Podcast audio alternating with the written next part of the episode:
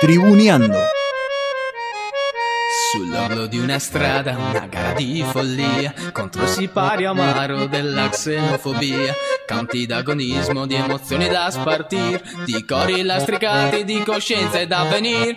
Danzano sulla storia di giorni conquistati, figli della memoria, pirati a San Paolo. Danzano sulla gloria di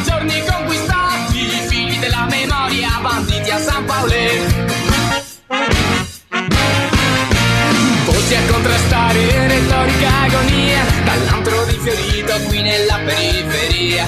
Canti lastricati di coscienza ed avvenir Nel baluardo lieto degli spalti a San Paolo Cantano sulla storia di giorni conquistati Figli della memoria, pirati a San Paolo Danzano sulla gloria di giorni conquistati Figli della memoria, banditi a San Paolo Cuando vos estudiabas, Sí, eh, te tocaba, te forraban el libro, forraban esto. Eh, con verde, no. Y vamos por acá. no, Claro, porque la cancha de fútbol es verde. es verde. Eh, Es cierto que cuando usted llegó a estudiante en la última etapa tenían todos pechuras verdes y Sí. Yo el verde no, me- no es. No sé si qué será, pero viste que te dicen que, que no va. no va y no va. Si la gente te dice no va por algo, Sí. Bueno, el Deportivo Cali tenía camiseta verde. camiseta verde, pero la cambiamos, pusimos blanca.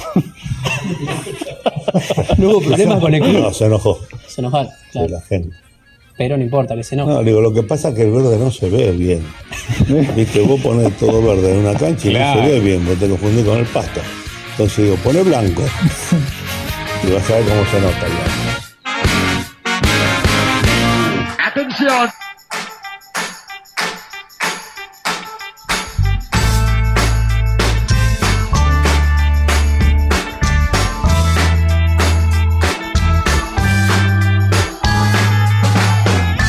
Bienvenidas y bienvenidos una vez más a Tribuneando. Mi nombre es Lucho Figo y estamos en vivo por radiolamadriguera.com, siendo las 19.02 en la República Argentina.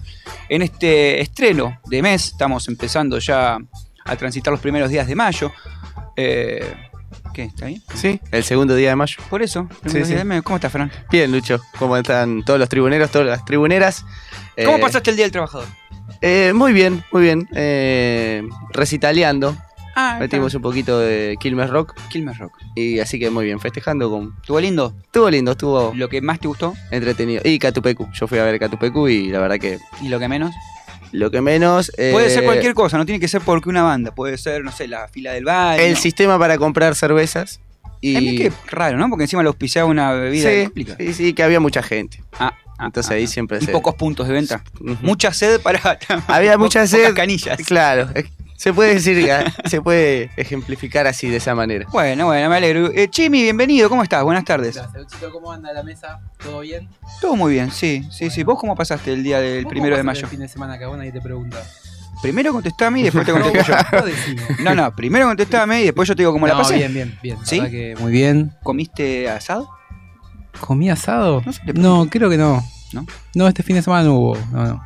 Bueno, tranqui, yo esperaba Tranqui. así, Por ahí, una marcha por- peronista, algo. Claro, por el Día del ¿Por el qué? Trabajador. Claro. Ah, no, no. No, no, no. No, no está medio.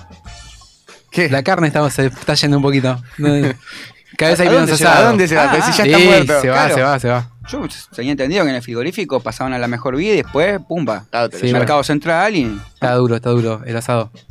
Ah, estás comprando Pará, carne de mala está, calidad. ¿Está duro o está no. caro? ¿Cómo es? Está duro y tapa de caro. asado, está y comprando tapa, ¿no? Viste, la Pero tapa suele estar La tapa es dura. Y pero por ahí a la. No, No, a la, tapa le, a la tapa le ponemos una salmuerita cada cinco minutos.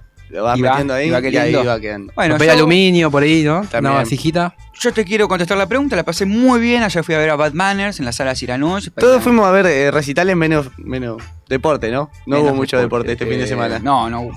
No hubo. No hubo deporte. si quieren hablamos de música hoy. Sí, podemos hacer un programa de música. No, no, vamos a hablar de, de deportes en estas dos horas que tenemos hasta las 21 horas. Vamos a tener Polichimi, Sí. vamos a tener Flash NBA también de la mano, uah, de la voz de Chimi. Hago vivo hoy. Ah, está haciendo, vivo. boludo. Eh, vamos a tener Tomá por Curioso que vuelve. Vela. Vamos a tener entrevista, ¿eh? Entrevista con. Sorpresa. Sorpresa. No, ¿No? vamos a adelantar No nada. lo vamos a adelantar. No vamos a adelantar nada, pero vamos a tener entrevista. ¿Qué más tenemos? A ver, tenemos diario del martes.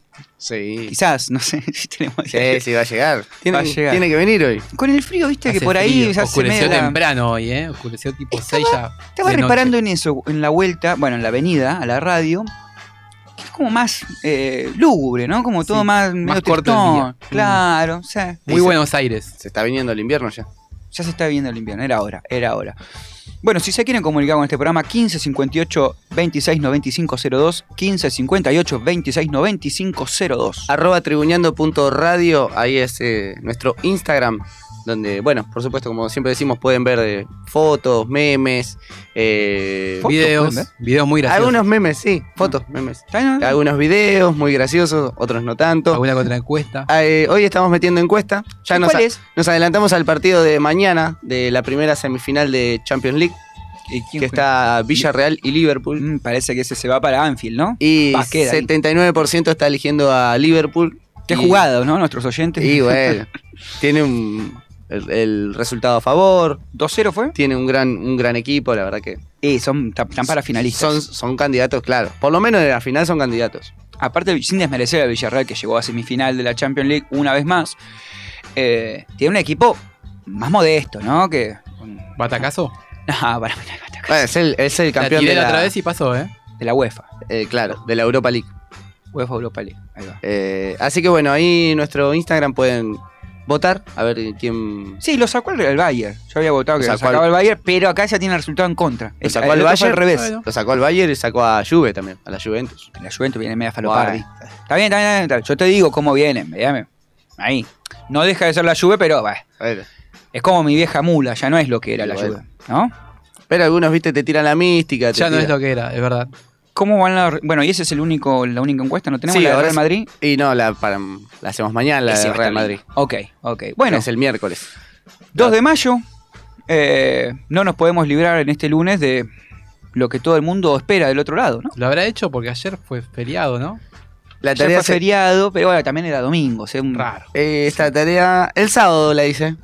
Viste como a veces decís, bueno, la hago temprano así me libero el fin de semana. Sí. ¿O No, no sé si vos hacías eso en la escuela. Yo eh, solía esperar a último momento. Sí, como el soy- Chimi, ent- soy procrastinaba. ti- Último momento, claro. Último momento, ¿no? Ah, Pero estirarlo, con la mayoría. El lunes a la mañana, ¿no? Uy, tenía que llevar un mapa de. ¿Sabés del cuántas veces? me-. Sí, eh, ¿cómo la era? mañana. Di- ¿Cómo, ay, cómo era político? El mapa físico político. Oh, la- y, y- ir tempranito a la librería a comprarlo. Che, vos trajiste el mapa. Uh, el mapa. Desesperado al kiosco del, ¿Qué? Valía fortuna el mapa, pero valía la pena. Ahora ya todo digital, ¿no? Calculo. Sí, sí, sí. ¿Qué? Es digital. Y yo No, calculo que hay- las cosas digitales. Y sí. Hay, pero en la mayoría de las escuelas no hay. ¿Qué cosa? No, no, no, que te deben pedir el mapa de forma digital directamente. Onda, lo bajás de internet y tic. Mm, no sé. ¿No? ¿eh? Yo me daría una vuelta por Sí, los- durante la, las pande- escuelas. durante la pandemia fue así. Toma, ahí tenés chimi. Claro, la pandemia sí, Durante seguro. la pandemia fue así, ahora no, no sé. Sí. No, con- Mataron el comercio de los mapas. Dale, a ver, ¿a qué- ¿de qué viene la tarea? ¿De qué viene? A ver. Se fundió José Nah, nah. No, lo, no, lo peor de todo es que Me hizo re.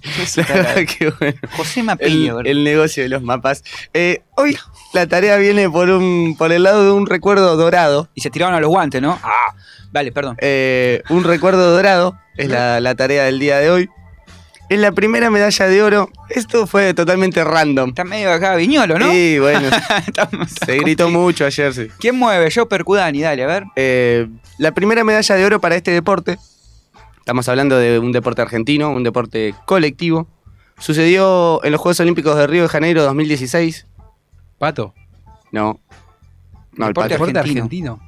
Bueno, para la selección argentina ganó Ah, por primera vez Ok, esta medalla en este deporte. ok. Bien. Eh, estamos hablando de los Leones y su medalla de oro en Río de Janeiro 2016. Toma. Dije. ¿sabes qué? Fue una relación de que me acordé cuando estuve lesionado, que estuve de reposo y me vi todos los Juegos Olímpicos. Dije, me acuerdo de los Leones, vi varios partidos porque estaba, no tenía otra cosa que hacer más que mantener el Sí, pie en alto. Así que la tarea de hoy vino por ese lado. Me gusta. Un recuerdo De momento. dorado. Eh, no tiene efeméride, no tiene nada. Así que el equipo del Chafarrete Dos hizo... puntos menos. Ah, no, mentira. Nada, porque no tiene nada que ver. Totalmente random, creo que tiene más valor recordarlo. Bueno, a ver, dale. El equipo del Chaparrete hizo historia en esos Juegos Olímpicos al quedarse, como decíamos, con la medalla de oro. Eh, pero no arrancó del todo bien ese, ese torneo.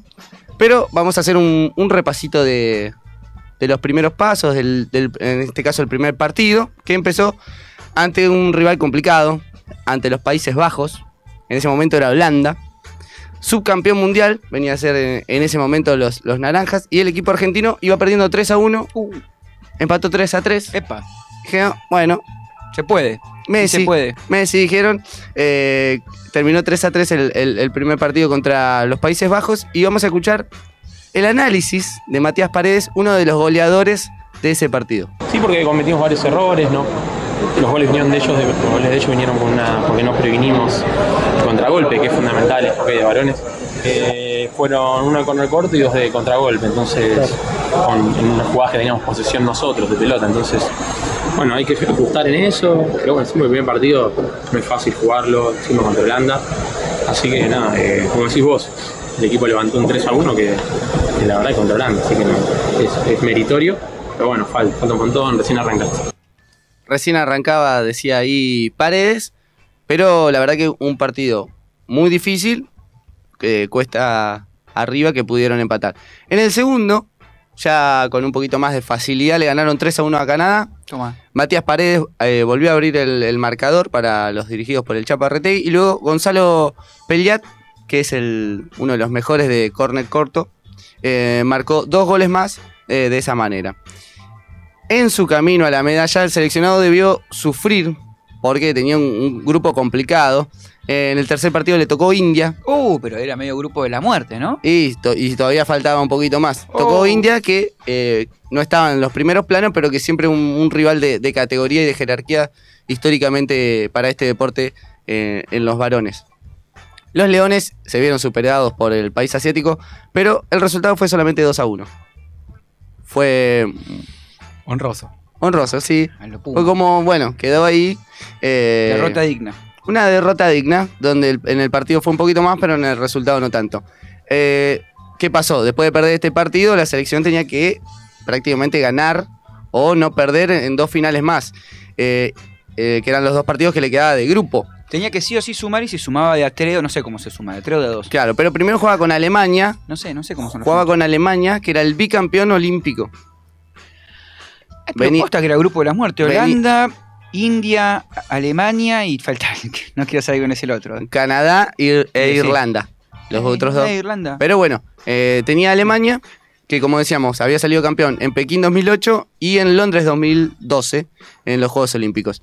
Eh, contra los germanos, el equipo del Chaparretegui eh, también empezó perdiendo 3 a 1. O sea, tenía ahí la diferencia 3-1 abajo. Se puso 4-3 a favor del equipo argentino con el gol de Matías Rey, pero Alemania, viste cómo es Alemania, ¿no? ¿Cómo es. Alemania? Y siempre hasta lo último, O sea, ¿viste? fui, un par de veces. no- Físicamente, físicamente te matan, no, no dejan ninguna bocha por perdida. Y eh, a poquito, a poquito, a segundos del, del final del partido, empataron No. y le dejaron ahí, viste, como la espinita de eh, lo que podría haber sido una victoria ante un seleccionado bicampeón olímpico y ya eh, prácticamente clasificarse. Ahora tenía que ganarle sí o sí a, Alema- a Irlanda para poder pasar a cuartos de final y así lo hizo. Eh, ¿Cuántos, perdón, eh? ¿Cuántos pasaban por grupo, sabes? tres. Ah, bueno, entonces estaba, estaba bastante. Pero contra Irlanda se jugaba todo, era mano a mano. Eh, los del Chaparretegui se adelantaron en el marcador con el gol de Juan Saladino. Los verdes empataron. Rápidamente Gonzalo Pellat puso el 2 a 1, Ujú. nuevamente de córner corto. Eh, Irlanda volvió a empatar Eh, y Pellat nuevamente el 3 a 2 fue el goleador de, de- de los Leones en ese torneo. partido vibrante. Sí, sí, sí, emocionante para pasar a cuartos de final. Ahí lo esperaba España, España. Yo no tengo mucho España. No, no estaba entre los, entre los candidatos, pero eran dos selecciones más o menos del, del mismo nivel que no estaban. eh, no, que no estaban en, eh, entre los candidatos, como decíamos, pero que se podían, podían llegar. Y sobre todo si se enfrentaban entre ellos, era bastante parejo el nivel del partido. Eh, Pellat, una vez más, de córner corto, 11 goles hizo en todo el torneo. ¿Salió goleador? Sí, puso en ventaja a la Argentina. Los europeos eh, pusieron en apretos varias veces al arquero, a Juan Manuel Vivaldi. Eh, pero tanto insi- insistió España que finalmente empató. Quedaban cuatro minutos para el final de- del partido y apareció Juani Giraldi eh, para poner de penal, desde penal penal. Viste, está el córner corto y el penal penal que sería como el del fútbol, Claro. pero más cerca. Eh, para poner el 2 a 1 final, y vamos a escuchar al goleador de este partido, este último gol, a Juani Giraldi, eh, que comentaba cómo fue esa experiencia del penal. Mil cosas, la caminata fue larguísima hasta, el penal y, veía que los, españoles le protestaban al árbitro y digo, ¿lo cobrarán, no lo cobrarán? Nada, lo sumo igualmente, iba a ser córner de vuelta y la misma confianza que los metían los chicos para el penal a mí, no solo tenemos a Gonzalo, así que eh, nada, tiro penales gracias a él porque los atraviesa a los arqueros y a los jugadores y feliz, feliz que pudimos ganar, no, no, no por logro personal, es, es un gol, es muy importante, pero estoy feliz porque este equipo se merecía llegar a este lugar. Este lugar eran las semifinales. eh, histórica, histórica llegada a semifinales, la primera vez para el seleccionado argentino si en Juegos Olímpicos. eh, ¿Y quién le tocaba contra semifinal? Alguien que visitó, que jugó en el grupo. Alemania. ¿Viste? Eh, el equipo alemán tocaba ahí en, en las semis. Creo que lo recuerdo eso. Pero este partido fue bastante diferente. Eh, la selección argentina arrancó ganando 5 a 0. Eso te decía, me, me resultaba como a goleada, pero 5 a No sé 0. cómo terminó. 5 a 0 comenzó el partido, terminó 5 a 2. ¿cómo comenzó 5 a 0? ¿Qué Ganando? Argentina. Entraron, claro, entraron, Entraron con árbitro 5 dijo, goles. Tienen Cinco. cinco ¿Qué- goles a favor. eso? Claro, viejo. No, ¿Cómo? no, fueron metiendo goles. Ah, ah. Tres De goles. uno en uno, Lucho es. Tres goles de, De cor- uno en uno metieron, ¿no? Primero el primero, después el segundo. Ok, ok. tres goles de córner corto de Peyat. Los, los tres primeros fueron tres goles. O sea, tres de tres. Eh, sí. Qué redundante que está. Hay que ser especialista en penales cortos, ¿eh? Bueno, es uno de los especialistas eh, mundiales. Ahora ¿Ah, re- sí? sí. Sí, sí, está entre los mejores 4 o 5 de, del mundo. Es que es un arma letal, digamos. Es una gran posibilidad de gol eso, el corner corto. Y es, es la más importante. De- del- del del juego. penal. Y el penal es más difícil que se logre. ¿Sí? Y que le cobren un penal es más difícil. Ah, el corner hacerlo, corto. me refiero. El corner, claro, el corner corto tiene más, más, más, más oportunidades, se da más veces en el Más partido. veces. Para vos que preguntabas, Lucho, da tres puntos el cuando Partido gana el equipo, claro, en fase de grupo, ¿no? Tres puntos y uno en empate. Bien, gracias, Chimi. Eh, los Leones, como decíamos, eh, gana- iban ganando 5 a 0, comenzaron ganando 5 a 0 con los tres goles de Peyat. Eh, luego Menini y Villa completaron los goles. Finalmente fue 5 a 2. Igual, 5 a 0, el primer tiempo era como que estaban en Disney, ¿no? Y sí, contra, aparte contra el rival que, que le había quitado ese- esa victoria ahí a último momento.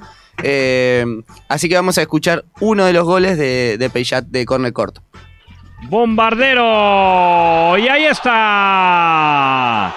El primer bombazo de Peleat. Desde el penalty corner. Aparece el cañonazo. Por parte de Peleat consiguiendo su octavo gol.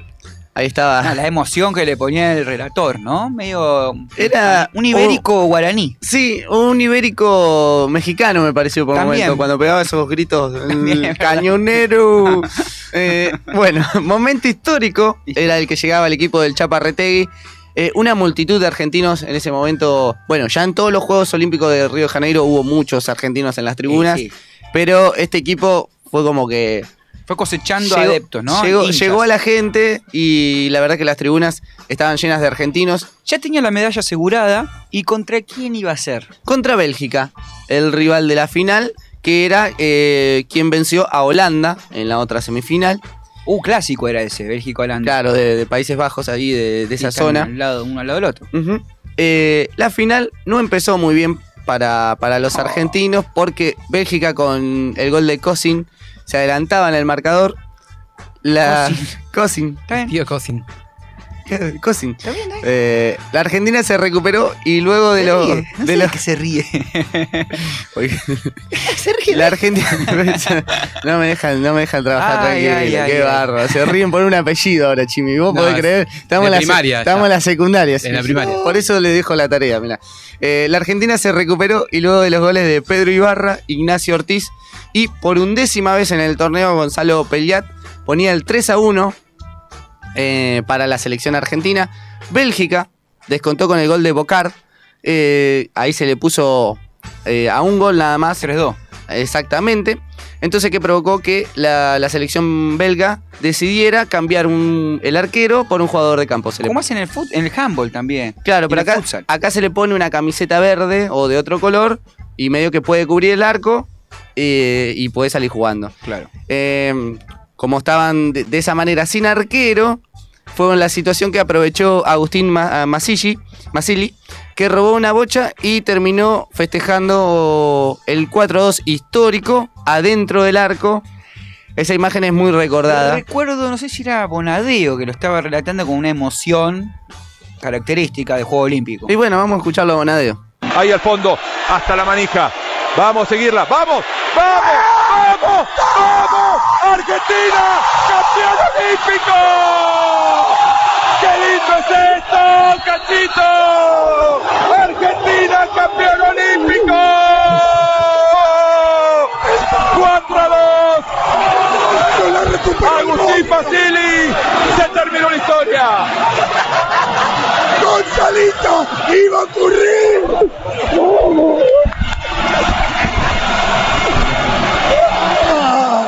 Vamos con nuestras cámaras, que están mucho mejor que las otras. Argentina, campeón olímpico. Vamos a ver de vuelta el gol. Masili que roba. Masili. Y otra vez Masili. Y otra vez Masili. Y bueno, y mira el festejo de Agustín y Bruno Capos. Así se festeja el gol de una medalla dorada, el que la asegura. Esto es un premio a todo lo que trabajaron los delanteros argentinos. Ahí estaba Bonadeo y Cachito Vigil emocionadísimo. Sí, queda sin voz, Cachito, Sí, seguro, bueno. ¿no? Está, está medio como yo ahora. Eufórico. Eh, sí, sí, estaba eufórico porque, bueno, es un deporte que ama. Exacto. Eh, pero sin dudas el papel del Chaparretegui, el técnico de, de los Leones, al frente de equipo fue fundamental para la formación del mismo. Y bueno, me, me gustó esta reflexión que hacía luego de ganar la, la medalla de oro. Estoy orgulloso por los chicos, por el hockey argentino, por el deporte. Creo que el equipo es un merecido campeón olímpico. Eh, en los últimos 20 y pico de partidos perdimos dos, jugamos con los mejores y, hoy jugamos la final de una manera muy inteligente. Y este es un premio para, para todo el deporte argentino. Eh, allá en, en La Haya habíamos soñado con salir campeones olímpicos y habíamos puesto la bandera en el suelo con todo lo que representa. Nosotros hoy, hoy representamos cuarenta y pico millones de argentinos que, que estuvieron alentando seguramente para que esto termine de esta manera. Y es un orgullo que, que los chicos, más allá de la bandera, lucharon por sus convicciones.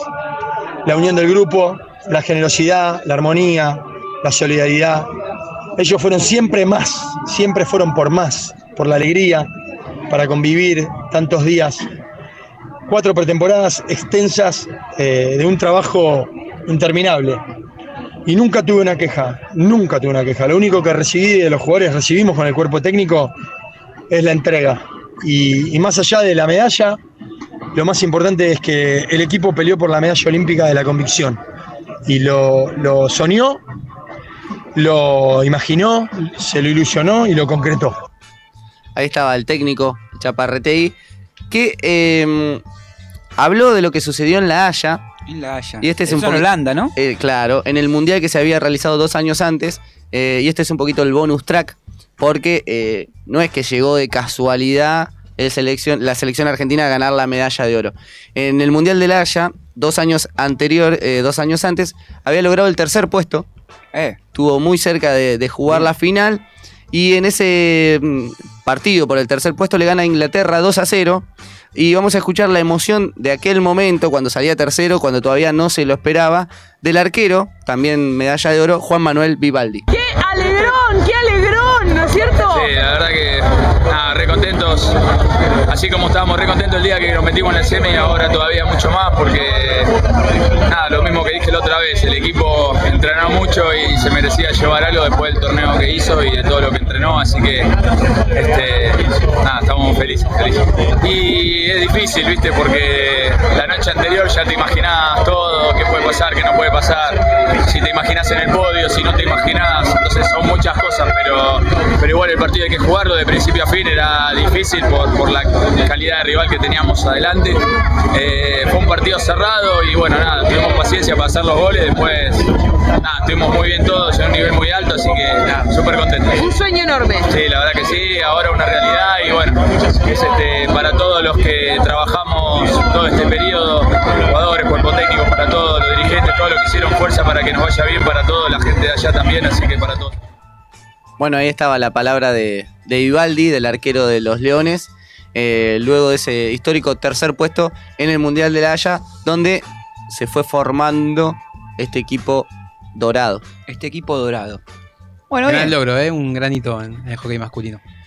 Bien, Chimi, bien. Eh, la verdad que es bueno estar medio falopa, te quiero decir, pero... Era para contextualizar, que no fue de sí, casualidad. está bien, pero un 6 te voy a poner. Bueno, está bien. Un 6. Un seis. Eh, Esperaba también un poquito más de audio, en un momento hablaste mucho, pero está bien, un 6. No había tanto audio como yo pensaba. yo. Eh, por yo- eso, por eso. Sí, está bien, no fue de fútbol. Y 6 y medio entonces. No, está. flojo, pero ya habías dicho 6. Bueno, pero Me cambia. retracto y hago lo que se me canta Claro. las guindas. Bueno, te iba a dar un 7, ahora por ese medio que le das vos le doy un 6 y medio. Mirá Así que- final- Mirá, esto es peor que la Ah, AFA, esto ¿no? no- no esto hay- es peor que la AFA. Es de cualquier 38 38 vamos a salir. Viste, terrible. sí, Claro. sí. Al final pierdo yo. Al final perdés vos, ¿sí? pero Nah, estuvo bien. está aprobado, bien. está aprobado. Está, claro, aprobado, Aprobado, y sí, más sí. que aprobado, está bastante bien. Bueno, nos vamos a ir eh, antes de la tanda a escuchar un. Oh, temón, Uf. sacaron disco nuevo, más de 10 tiene, ¿no? El otro día estábamos haciendo cuentas. Babasónicos. Para vos, Chimi, desfachatados.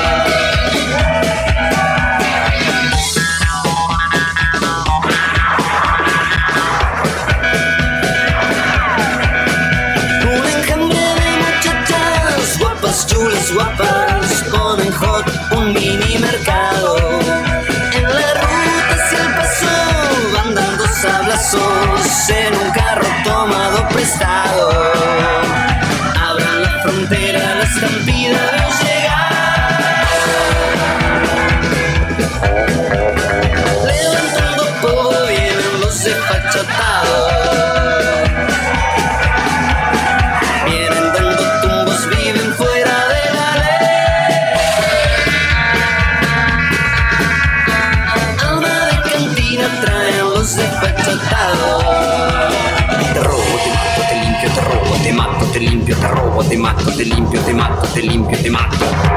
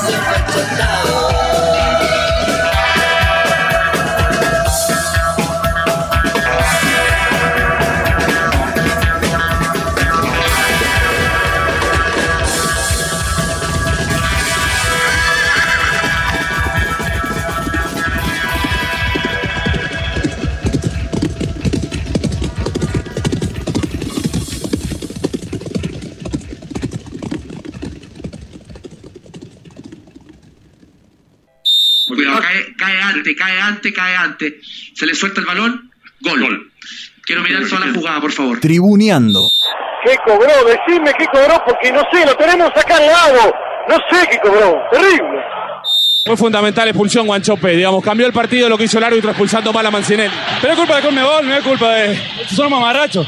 Espero que pasó en Venezuela, puede un árbitro esto, sí, toda una desprolijidad.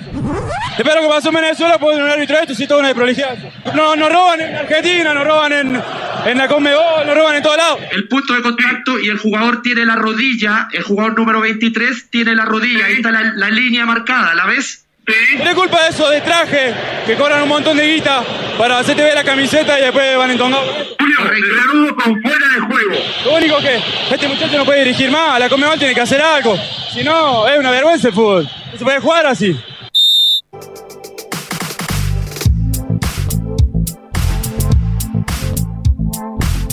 Segundo bloque de Tribuñando, estamos en vivo, radiolamadriguera.com, siendo las 19.37. Y el 15 58 26 95 02 es nuestro WhatsApp. 15 58 26 95 02. También tenemos Chimi. Las redes eh, auditivas, podemos decirlo así. Claro. Spotify, Mixcloud, eBooks, Anchor y Radio Cat. Para- Eso por sí. Si querés encontrar el programa grabado, todas las secciones también. Estuvimos subiendo contenido a Spotify de las de los últimos programas. Así Perfecto. que atentos y atentas. Saludos para la gente de Palermo, los hermanos Gentili, al ruso en Quilmes, a Ani en Verazategui también. Sí, Ani, Ani mandó un mensaje, dijo que no podía escuchar, pero que nos mandaba un saludo. Mm, medio verga eso, ¿no? Pues, ¿por qué? Sí, Bueno, pará, porque, eh, nada, nada, porque es, che, mándenme saludos, pero no los voy a escuchar. Entonces, Bueno, mm, no, no es no los voy a escuchar, no los puedo escuchar. Quizás después sí, ¿no? Con un Claro, por supuesto, hay otras opciones. Eso es Están lo que Huguito y Steffi también, los Huguito están yendo a la cancha. Está jugando, está próximo a jugar Huracán ahora. Eh, a Oscar de Colombia. A Wally Bancalari también le mandamos un, un gran saludo. ¿Vos tenés algo? No, tengo algo, pero. no, saludos. Eh, ah, y al Alien Floresta, que está contenta porque le ganaron a Flandre 1 a 0. Bueno, bien, hace rato que no pierde entonces al Boys. De a poco, de ¿Viste? a poco. ¿Será que, le, ¿Será que le traes suerte? No creo.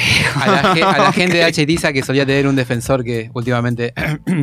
A la gente de. Chitiza, es verdad. Bueno, quiero recordarles que eh, Que el no fin de voy a semana jugar que más. viene, el sábado y domingo, vamos a estar presentándonos con Guerra de Egos en Balcarce y en Necochea. Quizás por eso también no esté yendo a jugar ese defensor, ¿no? Porque tiene una carrera artística que mm, lo sobrepasa. Cambió pelota por pelucas. Pero bueno. Sí, está bien igual. bien, me gusta. Pelotas por pelucas. Pelotas por Nah, pelucas. igual no usa pelucas, es mentira. Me gusta el, No el uso, término. no uso peluca. No usa verdad. peluca, creo, No, ¿no? uso, No, no usa. Me gustaría. Me gustaría usar peluca. Pasa que es complicado con este caudal de cabello. Ah, un rodetín. Te lo metes en donde Claro, porque- Es medio complicado. Después cómo se pone la peluca. Debe haber forma. Debe haber Qué manera. grande. Bueno, es el momento del Cerrupolichimi. ¿No? ¿Te viste una ferretería? No, Ah, no te abriste me cedieron ferretería. ¿Te el cedieron el espacio o te lo adjudicaste? ¿Cómo es? Me lo dieron. Está a disposición, ¿eh? Está difusión. ¿Lo querés? ¿No lo querés dejar? No, no, no. Ah, bueno. Entonces, Déjame que lo, ¿Qué? ¿Lo pensás? lo. Lo preparé por lo menos. Para hoy está. Me gusta, Bien. me gusta ese compromiso. Y arrancamos con tenis. Arranquemos Sebastián con tenis. Báez logra su primer título ATP. Estoril. Estoril. Sebastián Báez, que es 59 en el ranking mundial, consiguió su primer título al consagrarse campeón en el ATP 250 de Estoril, tras superar al estadounidense Frances Tiafoe, que es 29, por 6-3 y 6-2. El certamen que se disputa en Portugal sobre polvo de ladrillo reparte casi 600.000 euros en premios. La monedita. Es un montón, ¿eh? Con este título, Baez quedará cerca de meterse entre los 40 mejores del mundo y será la tercera raqueta del país por detrás de Diego Schwarman y Federico Del Bonis. La semana de Baez había arrancado con la victoria sobre el local Joao Sousa, 83 del mundo. Luego llegó el resonante triunfo sobre el croata Marin Cilic, Eso le ganó a Silic. le ganó a Cilic, que es 23. Y después se vio las caras con el francés Richard Gasquet, número 80 del ATP. Eh, pero con y aparte ya Eh. está, viene de vuelta, ¿no? Bueno, pero son jugadores que hay que tiene ganar. clase, tiene clase, Sí, sí, Ricardo. Mucha. Y en semifinales dejó en el camino al español y campeón defensor Albert Ramos Vinolas, que es número 31. Bueno, Epa, eh, un buen ganó. torneo hizo. Sí, un muy sí, buen sí, torneo sí. para Sebastián Báez. eh, Es una estrella que está. eh, se está generando ahora el tenis, el mejor tenis de Báez. Eh, se lo veía en los circuitos juveniles, pero recién ahora que ganó este torneo ATP va a empezar a dar que hablar. ¿Le ayuda esto para entrar en Roland Garros? Sí. Sí, sí, claro, todo lo que, todo lo que suma puntos, de 250 para arriba a 500, sobre todo Master 1000, Digo, todo suma para los torneos. ¿Pero hace quali o qué? ¿Cómo es? No, todavía igual eh, estamos. Estos son los torneos anteriores a Roland Garros, Sí, está en clasificación. Puede ser que entre a Qualis. Hay que ver cuántos puntos sacan. Vemos. Difícil. Está, está complicado, pero vemos. Ok, pero vemos. Hoy el Peque Schwarman debutó en el Master 1000. ¿m? Venció a Benit, a, perdón, Benoit Pairé. Eh, Master 1000 de Madrid. Master 1000 de Madrid. Perdón, esto fue ayer. Hoy en realidad. eh, no, perdón, hoy fue. Hoy, hoy, hoy, hoy, hoy. Hoy fue hoy. Esto Hoy fue hoy. Luego se enfrentaron Dimitrov y Maxim Cressy en la otra semi. Así que bueno, eh, el Peque Schwarman se va a enfrentar a Dimitrov. Eh, en Madrid, en el Master 1000. Es el único argentino que sigue en carrera. Pero en semi dijiste, ¿no? No, debe No, ser es el debut, Primera, es el debut. primera, segunda Es ronda. el debut. Primera y Ah, y después se viene Roland. No, no, porque viste que hay veces que por ahí, por cuestiones climáticas, suspenden el partido para el día Para el día siguiente, sí, es verdad. Eh, no, pero esto, esto sucedió hoy. Y Dimitrov ganó hace un rato a Maxim Cressy. Eh, pasamos a TC 2000. Pasemos a donde vos quieras, Chimi. Canapino y Laver logran el 1-2. ¿Cómo está Canapino, eh? Eso te iba a decir, no, no para de ganar, porque siempre que hay autos acá, gana Se Canapino. lo nombra. El arrecifeño Agustín Canapino con Chevrolet Cruze ganó hoy de manera contundente la final del T- ayer, la final del TC 2000, que por la tercera fecha del campeonato se disputó en el Autódromo Ciudad de Concordia, Entre Ríos. Mira. El ¿Lo bicampeón de la Perdón, Chimi, ¿lo conoces? No, no, conoces. personalmente no. El bicampeón de la categoría logró su segunda victoria en fila, que también había ganado en Bahía Blanca la semana pasada, dejando atrás a su compañero de equipo, el mendocino de San Martín, Bernardo Laver, y el campanense Matías Milla, que corre con Renault. Nombre, Sí. viste qué bien lindo. Las mil millas. Y bueno, al cabo de 40 minutos de competencia más una vuelta, mm, se lo llevó Canapino. En el campeonato Santero con Toyota continúa en lo más alto con 98 puntos, escoltado por Canapino Eso con te iba a decir, 83. ¿Dónde aparece Canapino Segundo. si viene ganando todo el tiempo? Está ahí cerca, 98 y 83, y Laver con 81. La próxima fecha se corre en Neuquén el 22 de mayo. Consulta, ¿puede ser campeón un corredor sin ganar carreras? Así es complicado, ¿no? Y es complicado porque no le, no le darían mucho los puntos. Tendrías que. Y pero poner que siempre sale segundo. Y suma, suma, suma y los primeros van variando. ¿Podr- ¿Por qué ese que va primero? ¿Cómo se llama? Recordámelo, perdón, Chimi. Laver. No, Laver es el tercero, Tercero. que es el coequiper de Canapino que corre con Chevrolet también. Santero con Toyota es el Santero. primero, Porque Santero no, no, no. con bueno, 98 puntos. no, viene ganando, no, no sé si viene ganando. Sí, viene sí, ganando. por, por eso tiene 98 puntos. No, bueno, que- lo que estoy diciendo, planteando yo, capaz que viene saliendo segundo todas Ah, las también, carreras. Sí, todo, todo el podio suma. Está, claro. está medio Interesa- disperso hoy. Está, lo voy a anotar para ver si hay algún campeón sin haber ganado carreras. Mirá cómo produce al aire el señor la tarea del programa que viene. ¿Qué era? ¿Cómo es Capaz que no hay, mira. Capaz que no hay. Perdón, Chimi, No, sigamos. está bien. Pasamos a boxeo. Boxeo, sí. Ayrton Jiménez, Jiménez le ganó a Blas Caro. La historia se repitió. El desquite eh, mantuvo al ganador que continúa imbatible. Bien. O sea, una revancha. Es una revancha. La ganó por puntos Ayrton Jiménez en un amplio fallo unánime tras 10 asaltos y así defendió por primera ocasión su título latino plata superpluma del CMB en una revancha, como decíamos, eh, en el combate estelar de la velada desarrollada el sábado por la noche en el Ceci Basketball Club en Galvez, Santa Fe. Este era un rival, eh, Blas Caro, al que ya había vencido el 16 de noviembre por idéntico resultado. Y Jiménez ahora con récord de 15 ganados, con 3 knockouts, Mm. es el actual campeón Fedebol Superpluma de la AMB y número 2 de ranking argentino Superpluma. Llama la, o sea, ¿te llama la atención un boxeador que tiene 15 victorias y 3 por nocaut? ¿Te lo sentarías a ver?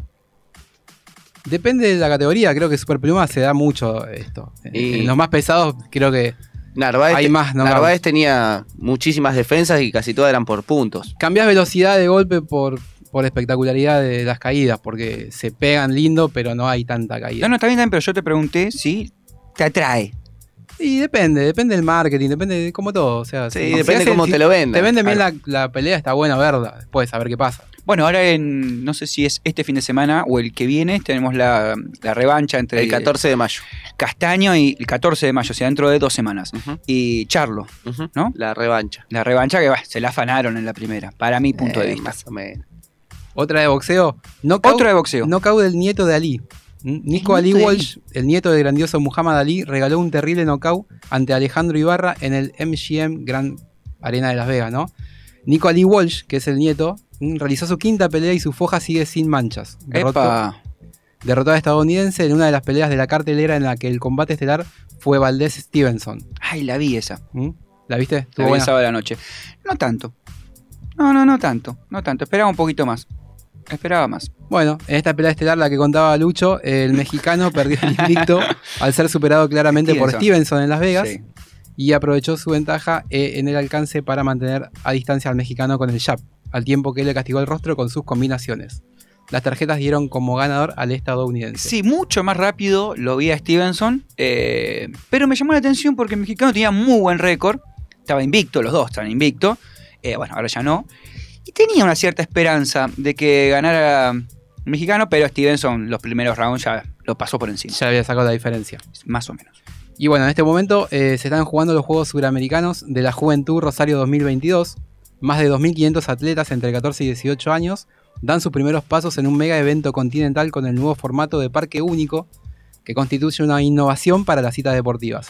El miércoles comenzaron las competencias. Perdón, Chimi, parque único que, mm, que todo se hace en el mismo lugar. Todas en el mismo lugar. Todas las, como los Juegos Olímpicos que arman todo un gran. Sí, una villa así Una villa olímpica. olímpica, bueno, hicieron lo mismo a otro, digamos, Nivel. otra escala, Pero para juegos este, suramericanos que se llevan en, en Rosario. Mira qué lindo, no sabía. Sí. Bueno, el, el jueves por la noche se levantó el telón de manera oficial. Hubo un dron que registró todo en el lago del Parque Independencia. Durante una hora y media, la ciudad de Rosario inauguró los Juegos Suramericanos de la Juventud. Las dos disciplinas estrellas de la primera parte de estos juegos fueron la natación y el tenis. La natación. Exacto. La delegación argentina de tenis consiguió el oro en singles femenino de la mano de Luciana Moyano, quien venció a Luisina Giovannini, que se quedó con la plateada también argentina. El sábado juntas habían logrado el oro en dobles al vencer a la dupla peruana Luciana Pérez y Alesia Martínez.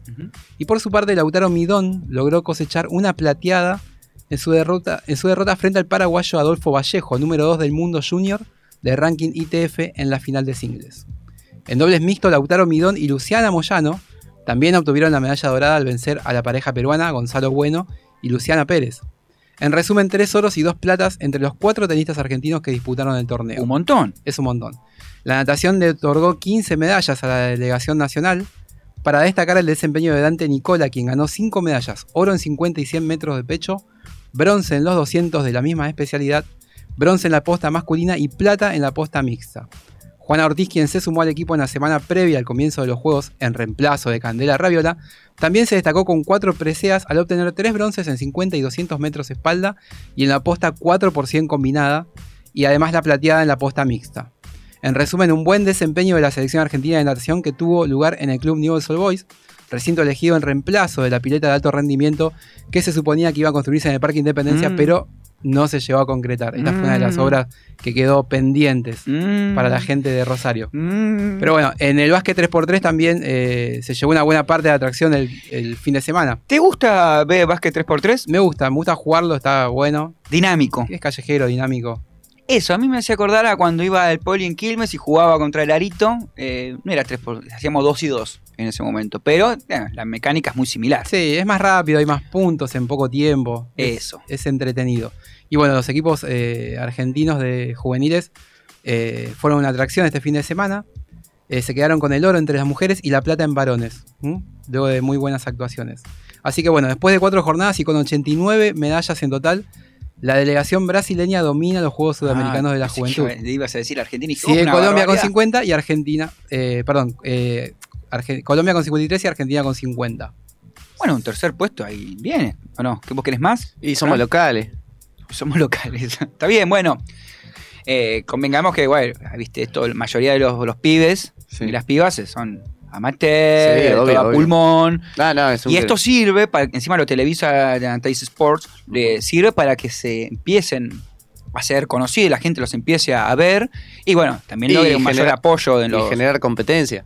y generar competencia. no, no una competencia local, sino ya sudamericana. sudamericana. Sí, aparte de que los chicos se acercan a los clubes de nuevo a practicar deportes, que por ahí no sea todo tanto fútbol o básquet, o los deportes que siempre están... Sí, los más populares si se quiere. ¿no? Exacto. Acá, Hay un montón de deportes hermosos aparte pa- de practicar, eh, patín artístico, sé, remo, hay miles de deportes para hacer en Argentina, sí, sí. Remo, no, no, me acuerdo de- del señor remador en. El remador sin lago. agua. El remo sin agua. El Pero bueno, perdón, es algo recurrente que cada vez que mencionan remo se me viene Sí, a, la, sí, la mente. es como que ese te lo imaginas al Jimmy remando en la nada, ¿no? Claro, como ese que hacía surf en la pileta, ¿te acordás? Uf, había otro, un individuo que conocemos que también hacía surf en pileta y era motivo de burlas. Y bueno. No, no, pero, bueno, bueno, pero, no. ¿surf con, con la tabla grande o con el barronador de.? No, eso es body. No, es surf, con la tabla de surf. Sí, sí, sí. está bien. Pero, bueno, hay que hacerlo en la pileta, ¿no? Medio- ¿Pero qué? Lo, ¿Qué? ¿Tenía sobrino que le movían así el agua? Sobrinos, sobrinos. No, no, No, no. contrataba ahí unos chicos del barrio y decía, venga, Claro, dos horitas por día me hacen Lolita, como claro. la pelo pincho. No, supuestamente te- tenía un mecanismo la pileta Ah, bueno, es un de poquito, oleaje. era un poquito. Es un gran deporte el surf, ¿eh? muy estético, muy bueno. Sí, sí, pero bueno, te lo pero estaba un poco preparado, digamos. La pileta sí, no, no era una pileta común que le- no era una pileta con olas artificiales. Claro, bueno. Me imaginé como una pelo pincho y el chabón ahí en el medio, te- yendo de una punta a la otra, y bueno, qué sé Los yo. ta- arranques del surfista, ¿viste? Claro, por ahí Bien está- amateur. Capaz está aprendiendo a pararse, no sé qué sé yo. ¿Quién no hizo olitas en, en la pelo Claro, pincho, no, no? Claro, Mi primera Obvio. tabla era una madera. pedazo de madera. Eh, bueno, Chimi, eh, muy completo. La verdad que mm, somos. No sé, a ver qué adjetivo calificativo ponerte, porque la verdad que. Y falta la NBA todavía. Y falta la NBA, sí. A ver cuando traes un poquito de básquet en la Liga Nacional, ¿eh? Se estás- te estás haciendo el, el dolor. Vamos a hacer una sección de Liga Nacional. dale. No, no, acá en el Poli. Pero Una sección. chiquitito. ¿ves? Una sección. Entera. Porque solo. después, 20 después- minutos de, de No, no, Liga Nacional. no. 20 minutos no. Poner acá aunque sea cómo salir, quién va primero, quién va, no sé, lo- unos resultados, pero cortito, sí, tampoco que los goleadores, no, no te vamos a pedir mucho. Un poquito de fútbol femenino, capaz. si querés, ¿no? Independiente Si querés. perdió, las, las Diablas perdieron el clásico. Hoy vi un gol de Eh. Champions del fútbol femenino. Dios mío, el arquero. Bueno. ¿Qué, ¿Qué pasó? Se la metió, la pelota se metió a dos por hora. Le caracolió como a un arquero que conocemos. Bueno. Le tengo que dar de comer el gato a ese, Le así que me, me, me empernó. Muy incompleto este Policheme. Eh, nosotros vamos a escuchar una canción misteriosa. Ah, no tanto. Mimi Maura con Misterio para vos.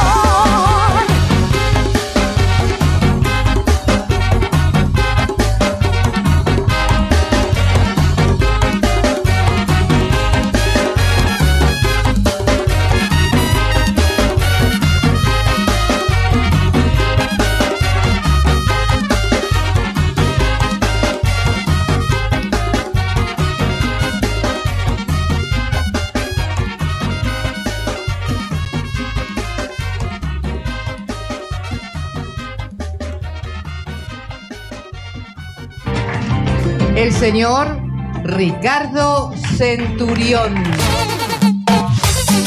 Yo a la noche no tengo sueño. Tengo ganas de salir a tomar algo. Todos los días. Te tenés que ir a dormir, en lo posible temprano. Yo a la noche no tengo sueño. Tribuneando. Hoy me voy de ruta, no importa lo que digan, hoy me voy a una partusa. Sí, está mal. Te la mandaste y ya no hay vuelta Corre Lanzini, está perfectamente habilitado. Lanzini se mete en el área. Lanzini gana. Al córner, sí, al córner. Le arco, perjura Orión que la pelota rebotó último en Lanzini. Pitana estuvo firme en su decisión y en consecuencia hay tiro de esquina para River Plate.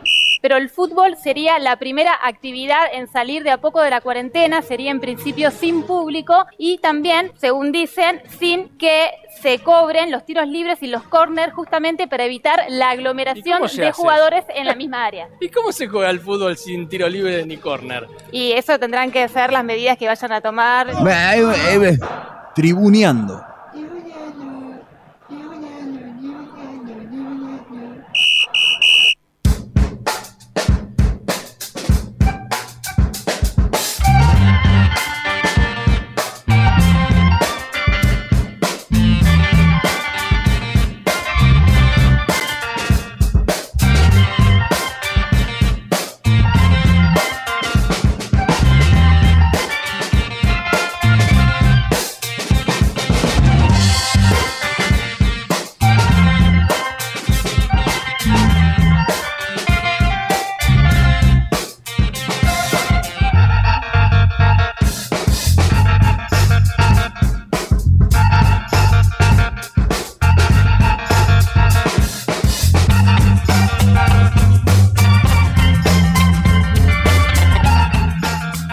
Tercer bloque de Tribuñando, estamos en vivo por radiolamadriguera.com, siendo las 20.03 en la República Argentina.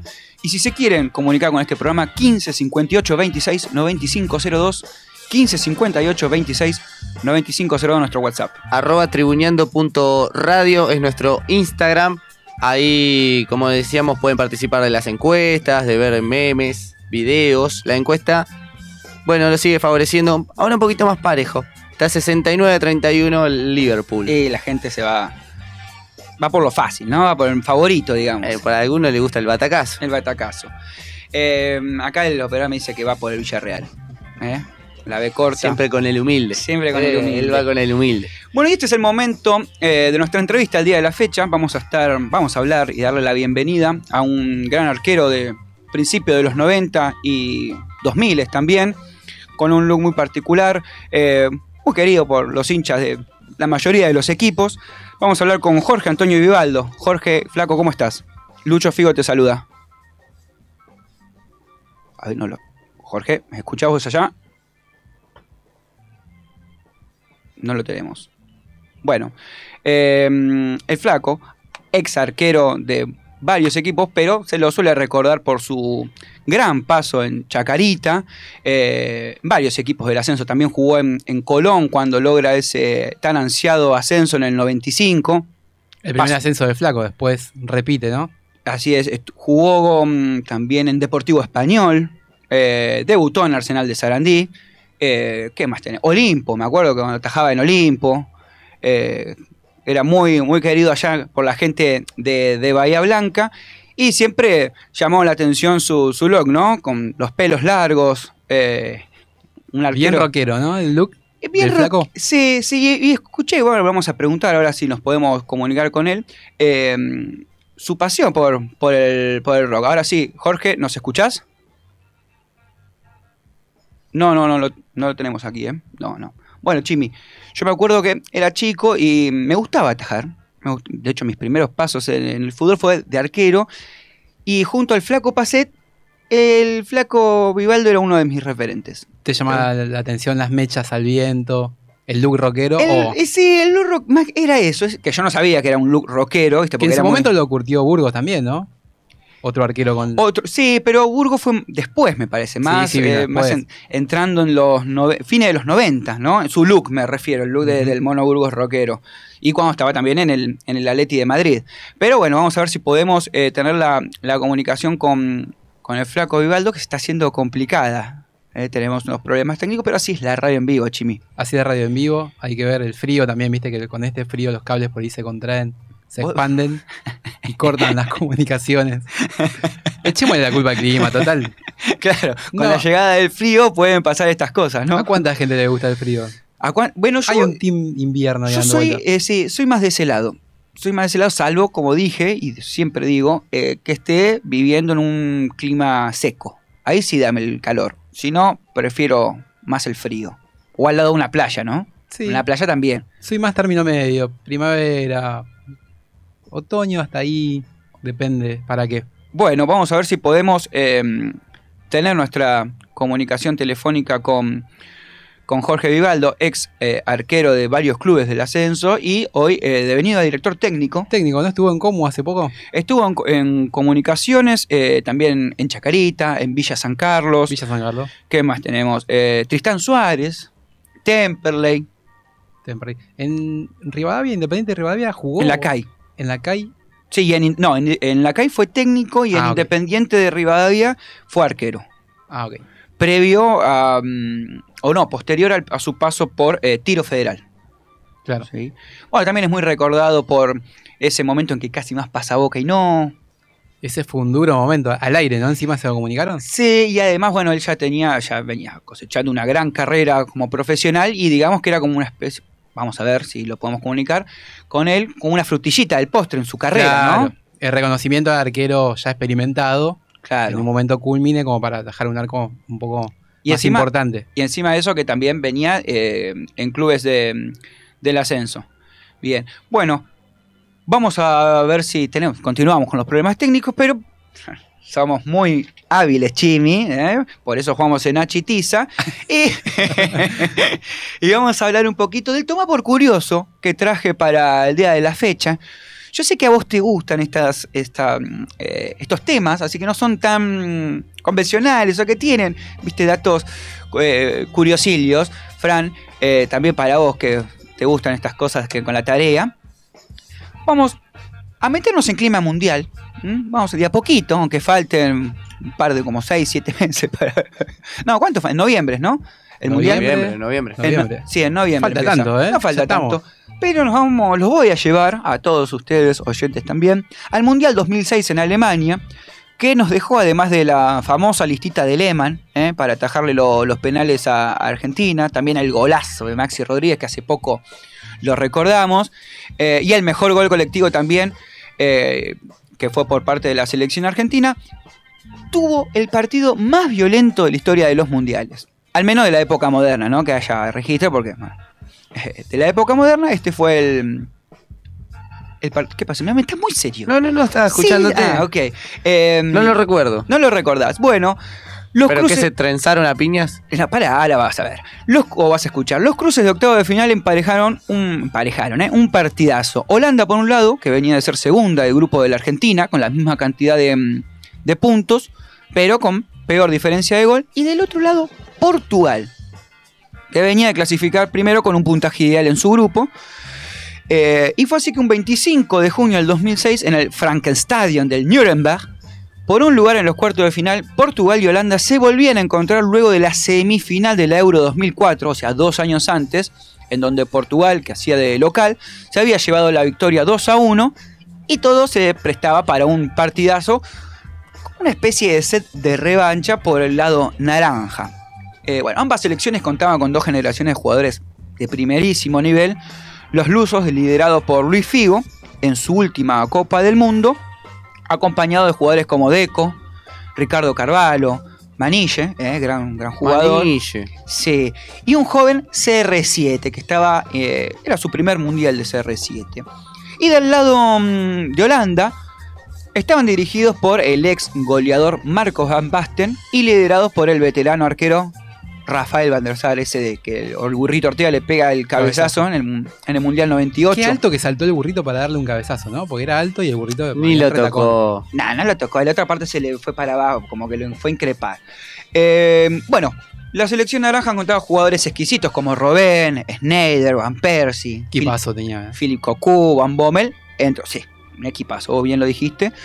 Eh, bueno, y el partido comienza y al principio CR7 ya empieza a hacer sus magias y empieza a volver loca la defensa naranja hasta que Van Bommel a los dos minutos del primer tiempo lo agarra y le deja eh, un autógrafo que le vale la primera amarilla del partido. Y ahora van a entender un poco del por qué eh, fue el, partido más eh, violento de la historia de los mundiales. Dos minutos y ya una tarjeta amarilla. Cuatro minutos después de esa jugada, sí, cuatro minutos después, o sea, a los seis minutos, Bolarus, un defensor bastante aguerrido, le deja otro autógrafo en forma de tapones en la pierna del CR7 con un claro mensaje que los jugadores querían sacarlo del partido y decir, bueno, van 10 minutitos, calmate pibe, una, dos, tres pataditas, le dejan la marca de, de los botines de Bularus en la pierna de CR7 para empezar a, a intimidar a la joven, eh, por aquella entonces figura portuguesa, y los portugueses dijeron, pará, al pibe no lo toquen, eh, entonces salen un poco a la defensa de, su compañero y Manille, eh, que era este mediocampista box to box, como se lo conocen los jugadores de mediocampo que defienden, atacan, hacen goles, hacen de todo, le devuelve la gentileza, en este caso a Van Bommel, y tres minutos después pasaba esto que vamos a escuchar ahora. La pelota a la derecha para Deco. Se viene Deco a Portugal metiendo sobre el área. Balón al área para Pauleta. Deja al medio. Viene Manilla. El arco. Gol.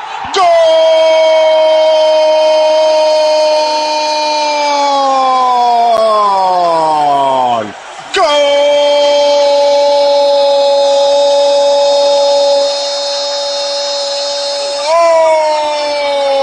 De Portugal.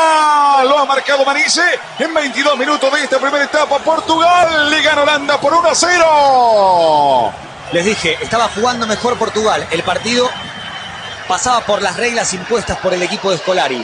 Y llegó Manille, un experto llegador. Cristiano Ronaldo, Costiña. Van a ver que Manille no aparece en las repeticiones. Solo cuando se asoma, ahí furiosamente bien servido por Pauleta. Gambetta sobre Oyer y un remate clínico al único lugar donde no podía cubrir Van der Sar.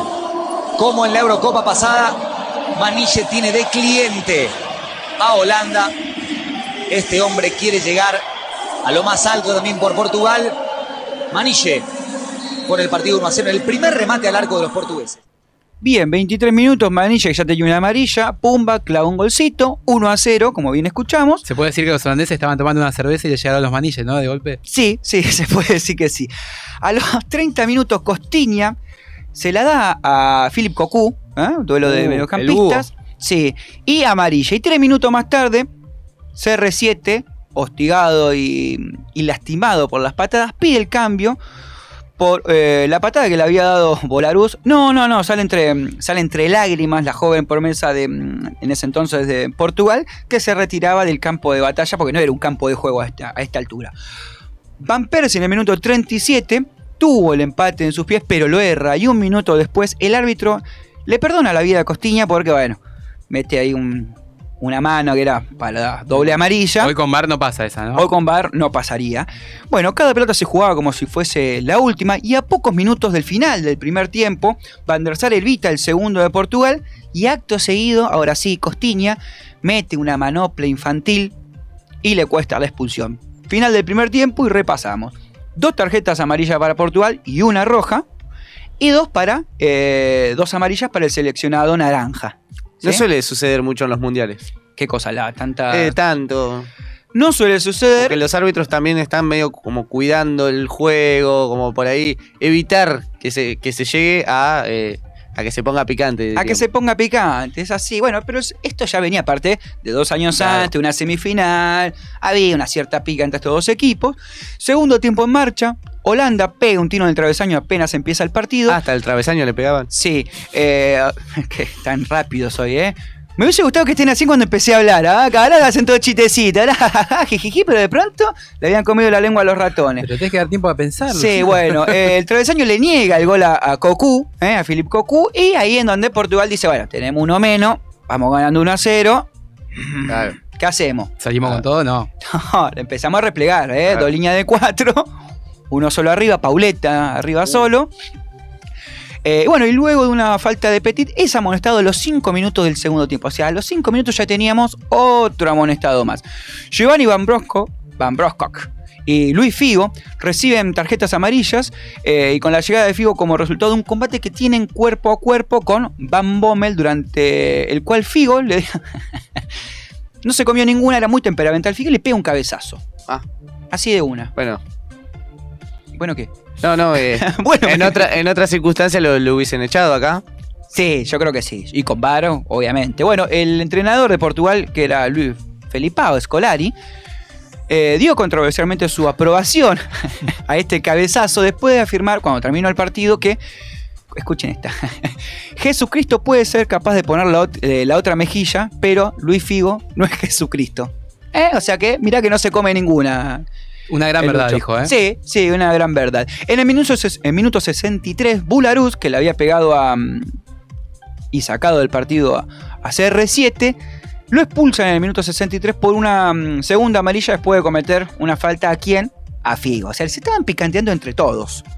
¿Viste? Esto era muy lindo. Lo que provoca un combate cuerpo a cuerpo en el aire, en el área involucrando a Bularuz, a Simao, eh, a Oiger y a todo el banco de Portugal, básicamente. Lo que requirió que el cuarto árbitro salga ahí a poner un poquito de Ah, paños fríos. Se despertó. Sí, sí, estaba, eh, estaba en un cumpleaños Marco Rodríguez. El portugués Deco eh, comete una falta eh, a Itinga. ¿Y qué pasa? A ver si adivinan. Roja directa. No, amarilla. Casi, chivi, casi. Países Bajos no devuelve el balón eh, después de una falta. Entonces, Portugal. Era como tirarle queroseno al fuego. Claro. eh, después de que Portugal despeja una pelota para que entre el carrito para atender a uno de los, de los jugadores. Incumpliendo así lo que se dice una regla no. De fair play, ¿no? De fair play, claro. Una devolución de gentilezas. Hay que ver si la falta fue para como para que esté tirado en el piso. Claro, por ahí se estaba Capaz que los haciendo- holandeses dijeron, no, este me está comiendo el tiempo. Es que estaban haciendo exactamente eso, bueno. Los portugueses tenían una. me- No, ya estaban en igualdad de condiciones, pero bueno, había que aguantar el resultado. Y le sigue una pelea entre Wesley Snyder, que empuja a Petit, que va a parar al suelo, y también es amonestado Snyder.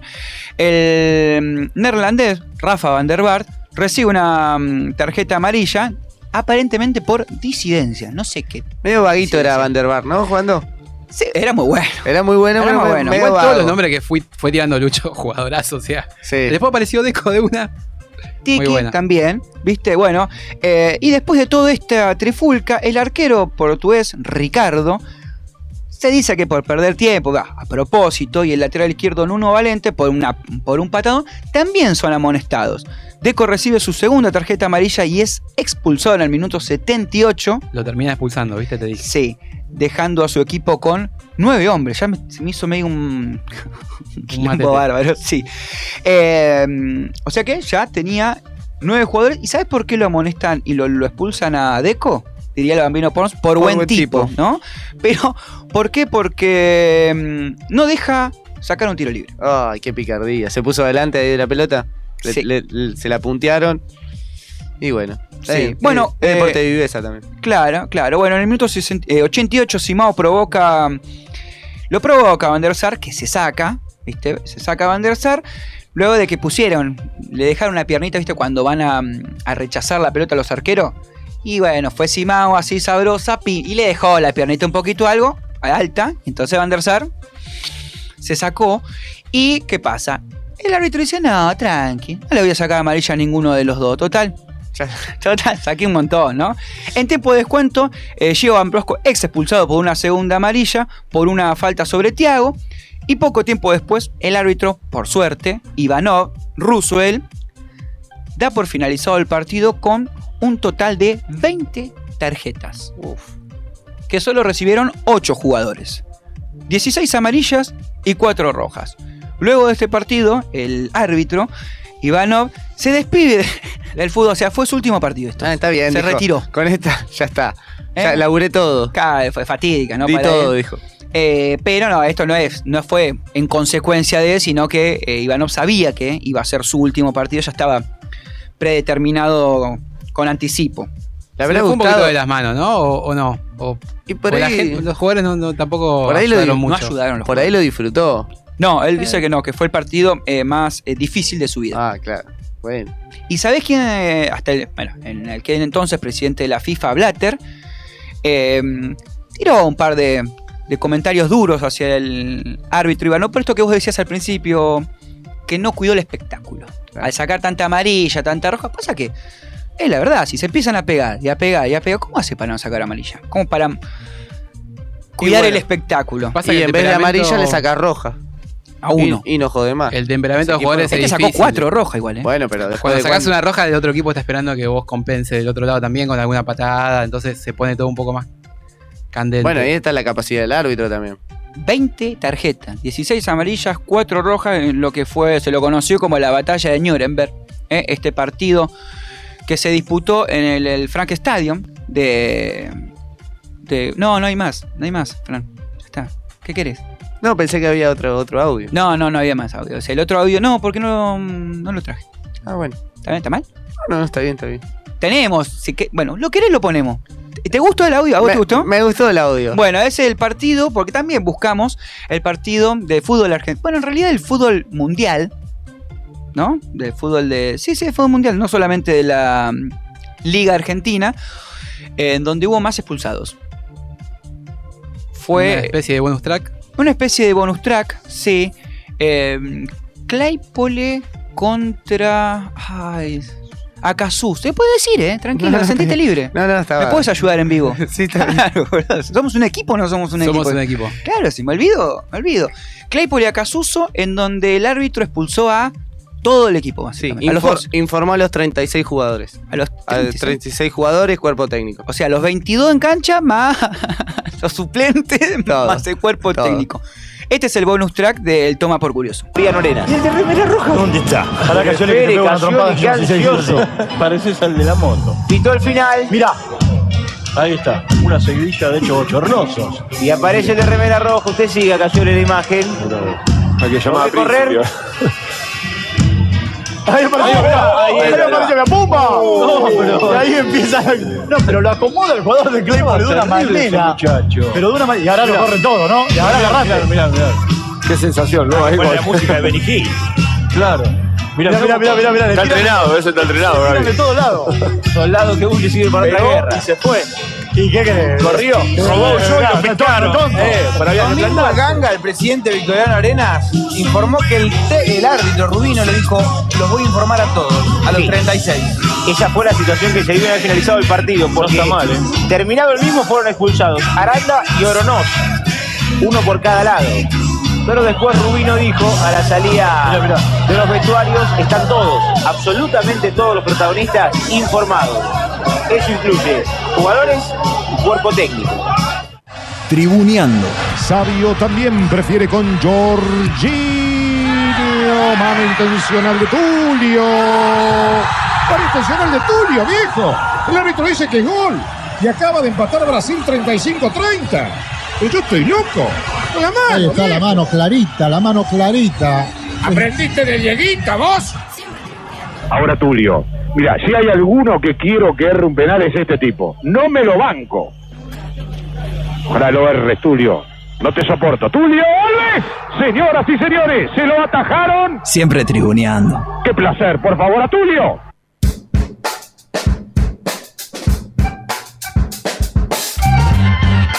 Cuarto bloque de Tribuneando. 2028 en la República Argentina. Y ya vamos llegando casi al, al final de este programón. Sí. Y ahora sí. Ahora sí. Ahora sí, para. 15 58 26 95 02, nuestro WhatsApp, por si se quieren comunicar. Arroba tribuneando.radio es nuestro Instagram, ahí también nos pueden escribir. Eh, y bueno, participar, como decíamos siempre, de las encuestas, de, De las consignas. De las consignas. Bien, bueno, y ahora sí esperemos tenerlo eh, enganchado. Vamos a hablar con, con Jorge Vivaldo, es un gran arque- ex arquero, devenido a director técnico, muy recordado en sus pasos por distintos equipos eh, del ascenso y también por su, por su estilo particular en el arco. Jorge, ¿cómo estás? Eh, Lucho Figo te saluda. ¿Qué tal, Lucho? ¿Cómo estás? ¿Todo bien? ¿Todo bien? ¿Y vos? Bien, todo tranquilo. No podíamos hablar, viejo, estaba difícil. ¿eh? Estaba difícil, sí, sí, no, no te. Era como la época que yo era pibe que iba a bailar, ¿viste? No existen los celulares, es difícil comunicar. Claro, te tenías que anotar el teléfono en un papelito. De memoria, que iba a bailar con una virome. Yo sabés que a veces lo pedía, en la barra pedía la, en la barra de los boliches pedía una, una lapicerita. Qué grande. Era- Bueno, eh, contanos, Flaco, vos eh, arrancaste en Arsenal, atajando, debutaste en Arsenal de Sarandí, eh, allá por el 89-90, ¿verdad? 88. sí. 88. 88-89 debuté yo. Bien, y mm, en ese entonces, ¿te imaginabas que, que el Arce podía llegar a campeonar eh, en primera división y hasta conseguir dos torneos internacionales? No, era, era impensado, ¿no? Nosotros por ahí soñábamos, a ver, yo, yo vivía en Sarandí, nosotros ahí muy cerquita, eh, a dos cuadras de Roque Drago, de Banana Urtasun, hoy, hoy el profe Peckerman, Ujú. y bueno, y Gustavo Rondona, que, que si bien él vivía en Avellaneda, también estábamos todo el día juntos, y soñábamos con cosas, el, el sueño nuestro era poder pelear un torneo, de, en ese momento estábamos en la B Metropolitana, imagínate que soñamos con poder llegar a la B Nacional, y bueno, poco a poco se fueron dando las cosas, eh, eh, recuerdo ir caminando todos los días a la cancha, había ocho cuadras yo, cruzaba por abajo del viaducto y, y ese estadio, ¿no? Verlo ahora todo tan cambiado y tan crecido es increíble. Eh, claro. Y, mm, ¿Por qué pensás que, en, en- pará, Chimi, en su momento eh, le caías tan bien a la mayoría de los hinchas? Pues es que eso es algo, eh, me pasó, sobre todo termina de explotar cuando nosotros llegamos a primera división. Yo me acuerdo que te acordás que, que Mar de Fondo lo veía todo el mundo, el programa de Sí. Fantino. Sí, Era, sí, era sí. un clásico, todos nos íbamos a... Aparte era como que antes, viste, esa hora era como que, no sé, to- todo el mundo mirando algo que tenga que ver con el fútbol, con una nota. Y yo conté un poco mi historia. eh, yo, llego grande a jugar al fútbol a los 20 años Arsenal. Antes había hecho inferiores en Racing, pero a los 15 años tuve que dejar de, jugar porque tuve que ir a trabajar. Soy el mayor de cinco hermanos y mis papás se habían separado, entonces tuve que ponerme un poquito al frente de casa. Y conté muchas historias. Una de ellas, yo vendía en la cancha de Racing, en la cancha Independiente, vendía lo- los jugos. eh, los pindapoy, los viejos Oh. pindapoy que eran de cartón y, y triangulares, ¿viste? Sí. Y bueno, con- le, con- empecé a contar a Alex, Alex se moría de risa y, y yo le contaba cómo era el tema de ir a la platea, de, de que los días de mucho calor tenía una aguja, que los pinchábamos, chupábamos uno y lo poníamos abajo de todo y decíamos que se había pinchado. Pero lo hacía más que nada para poder entrar a la cancha gratis y aparte me ganaba un mango. Y bueno, esas cuestiones fueron como que la gente eh, se empezó a enganchar conmigo, contaba que esa locura ¿no? de, amar el fútbol, de, de criar en Avellaneda. Tenía la mitad de mis amigos de, Racing, la mitad de Independiente, y iba, a ver un- cada fin de semana uno de ellos. El fútbol para mí siempre fue una locura, ¿no? un enamorado. Igual alguna puteadita de algún equipo habrás ligado, supongo. Sí, olvidá. ¿Hay algún equipo que te tenía de, de hijo? Mira, a ver, eh, en Arsenal el clásico en ese momento, en la B que estábamos juntos, era, era el Porve. Es más, yo debuto en un clásico contra el Porvenir que ganamos 2 a 0 y me puteaban todos. Encima mi señora, que, que es mi novia de, de toda la vida, vivía a cuatro cuadras de la cancha de- de- del Porve. Ah, era de Herli. imagina- de Herli. Imagínate las cosas que me gritaban atrás del arco. Y yo me meaba de la risa. A mí me encantó. Yo siempre tuve ese ida y vuelta con el hincha. Y, y cuando te tiraban cosas copadas, me daba vuelta y me reía o les hacía un chiste. Pero cuando viste se ponía empezó, nunca fui de provocarlo, todo lo contrario. Y, y la verdad que el hincha argentino es muy ocurrente, ¿viste? Te tira cada una de cosas. Yo había cosas que me tentaba, porque es mentira cuando te dicen que no escuchás lo que te dicen. Claro. Al menos yo escuchaba todo. Y, y me pasaron cosas de las lindas, de las feas. Me acuerdo de ir a jugar a Tucumán, ¿viste? Los tucumanos cortaban la botella, orinaban ahí. Cuando yo tomaba Ah. carrera para sacar, me la tiraban. Mm, qué lindo. Ah, bien de recital, olvidé. Claro, exacto. Y, y Flaco, cuando en agosto del 98 debutás en Chaca, eh, lo dirigía Mostaza, si no me falla la memoria, Muy bien, sí, perfecto. Y- Cancha de San Miguel. en Cacha de San Miguel y ganan con gol del Tuiti Carrario. Sí, ¿Pensabas ahí, que, bueno, después ascienden, ¿verdad? sí. Bien, ¿pensabas en ese momento que te ibas a, a convertir en ídolo de Chaca? No, ni loco. Vos ¿No? sabés que a mí me pasaba, yo lo cuento siempre, ¿viste? Yo con Chacarita siempre tuve simpatía. Los de mi edad nos criamos viendo a Carlito Balá. Entonces era como que Chaca, ¿viste? Formaba parte de nosotros. Y después yo tenía la particularidad que cada vez que jugamos contra Chaca la rompía. ¿Viste cuando la rompés contra un equipo? Pero la, la rompía toda. Y en la vieja vez, si vos no jugabas con Chaca o con Quilmes no, y, o Chicago, no jugabas a cancha llena. Y era el partido que estábamos esperando. Y cuando yo tengo la chance de poder ir, recuerdo que ya en ese día fue muchísima gente a los polvorines. En ese momento todavía había gente público de los dos, de- Claro, de los dos equipos. Y ya que ya corté dos centros y la gente me quería. ¿Viste cuando vos caes bien en un club? Sí. Fue, fue amor a primera vista, loco. Y, y me lo hicieron sentir siempre, siempre. Y después la mística de ese equipo, eh, que éramos un equipo muy sólido, ¿viste? Muy sólido y atrás teníamos a los dos distintos que eran a, a Carrario y a Alex Rodríguez, que, que ganaban los partidos ellos, hacían los goles nosotros nos encargábamos de que no nos arco. Claro. Flaco, y bueno, en las redes cuenta Pepe Rapoport, que es un periodista especializado Sí, en Chaca, que la vez que vos llegás a Chacarita por primera vez pediste ir a conocer el arco que iba a ser tuyo. Eh, o sea, es como que vos sentías que había algo ahí que importante, ¿no? Y yo quería ir, a ese- me puteaban tanto en esa cancha que, que tenía ganas, viste, de decir, bueno, es como cuando decís, bueno, siempre acá, bueno, alquilé esto, quiero ver cómo va a ser. Y, y sí, me, me, me- pasó eso, de hecho, eh, siempre lo- los hinchas habían pedido, viste, que esa, ese arco, esa tribuna, le pusieran mi nombre, todas esas locuras que lindas que, que le pasan a los hinchas, pero bueno, la verdad que me ha pasado algo muy fuerte con el hincha de Chacarita. eh, también, o sea, mi historia lo, lo amerita por cómo se fueron dando las cosas, porque hubieron cuatro años que eran todos muy buenos, del as- del ascenso, grandes campañas en primera, después nos tocó, me tocó la segunda etapa donde nos hablamos del descenso, una historia muy, muy linda también, y ahí fue donde, donde es como que se hizo muy fuerte esa relación, que sinceramente, y no por tribunear, sin hacer honor al programa, eh, lo sentí así siempre. Eh, fue en el club donde, a ver, tu- tengo la bendición de haberme ido muy bien en, en Colón, recontra bien en, en, en Olimpo, en Independiente de Rueda Mendoza, o sea, me tratan como un ídolo. Y viste, eh, en eso uno tiene que ser agradecido, porque es difícil hacer que te quieran en un equipo, viste que te pasa. Yo he tenido compañeros que eran grandes jugadores y nunca lo aplaudió la hinchada de ellos. Y a mí me pasaba esa locura que por ahí iba y me aplaudía que yo la hinchada de Independiente, la de Racing, Central, viste esas cosas locas, viste que no tienen explicación sinceramente. Y eso fue lo más lindo que me pasó a mí en el fútbol. Bueno, recordamos, estamos hablando con eh, Jorge el Flaco Vivaldo. Y, mm, Flaco, ¿es- ¿pensás que es más fácil atajar ahora o la tenías más difícil antes? No, no, no. El, el puesto, yo creo que ahora es mucho más difícil en el sentido de que, mira, la pelota eh, está viva, ¿viste? Tiene un conejo adentro. claro. No, es tremendo cómo se mueve la pelota, pero tremendo, ¿eh? Eh, hoy en día el arquero tiene que, que jugar mucho más con los pies. Bueno, en la época mía también había arqueros que jugaban muy bien con los pies. El Flaco Comillo era un crack, ¿me entendés? crack, o sea, lo hubiese atajado hoy también. Yo creo que nos hubiésemos adaptado, de hecho no hace tanto que dejé de atajar, o sea, mi último partido profesional fue hace 12 años, pero el puesto fue evolucionando. Eh, nosotros teníamos algunas otras características, ¿viste? Por ahí éramos más de, de, de- de tener más compromiso con el juego aéreo. Eh, yo, yo, por ejemplo, una de las cosas que veo en el puesto hoy es que, eh, ¿viste? Los arqueros tapan como arqueros de handball. Veo muchos goles de caño.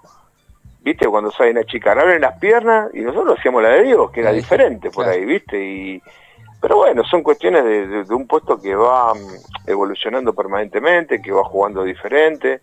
Y yo creo que lo de la pelota cada vez es más complicado.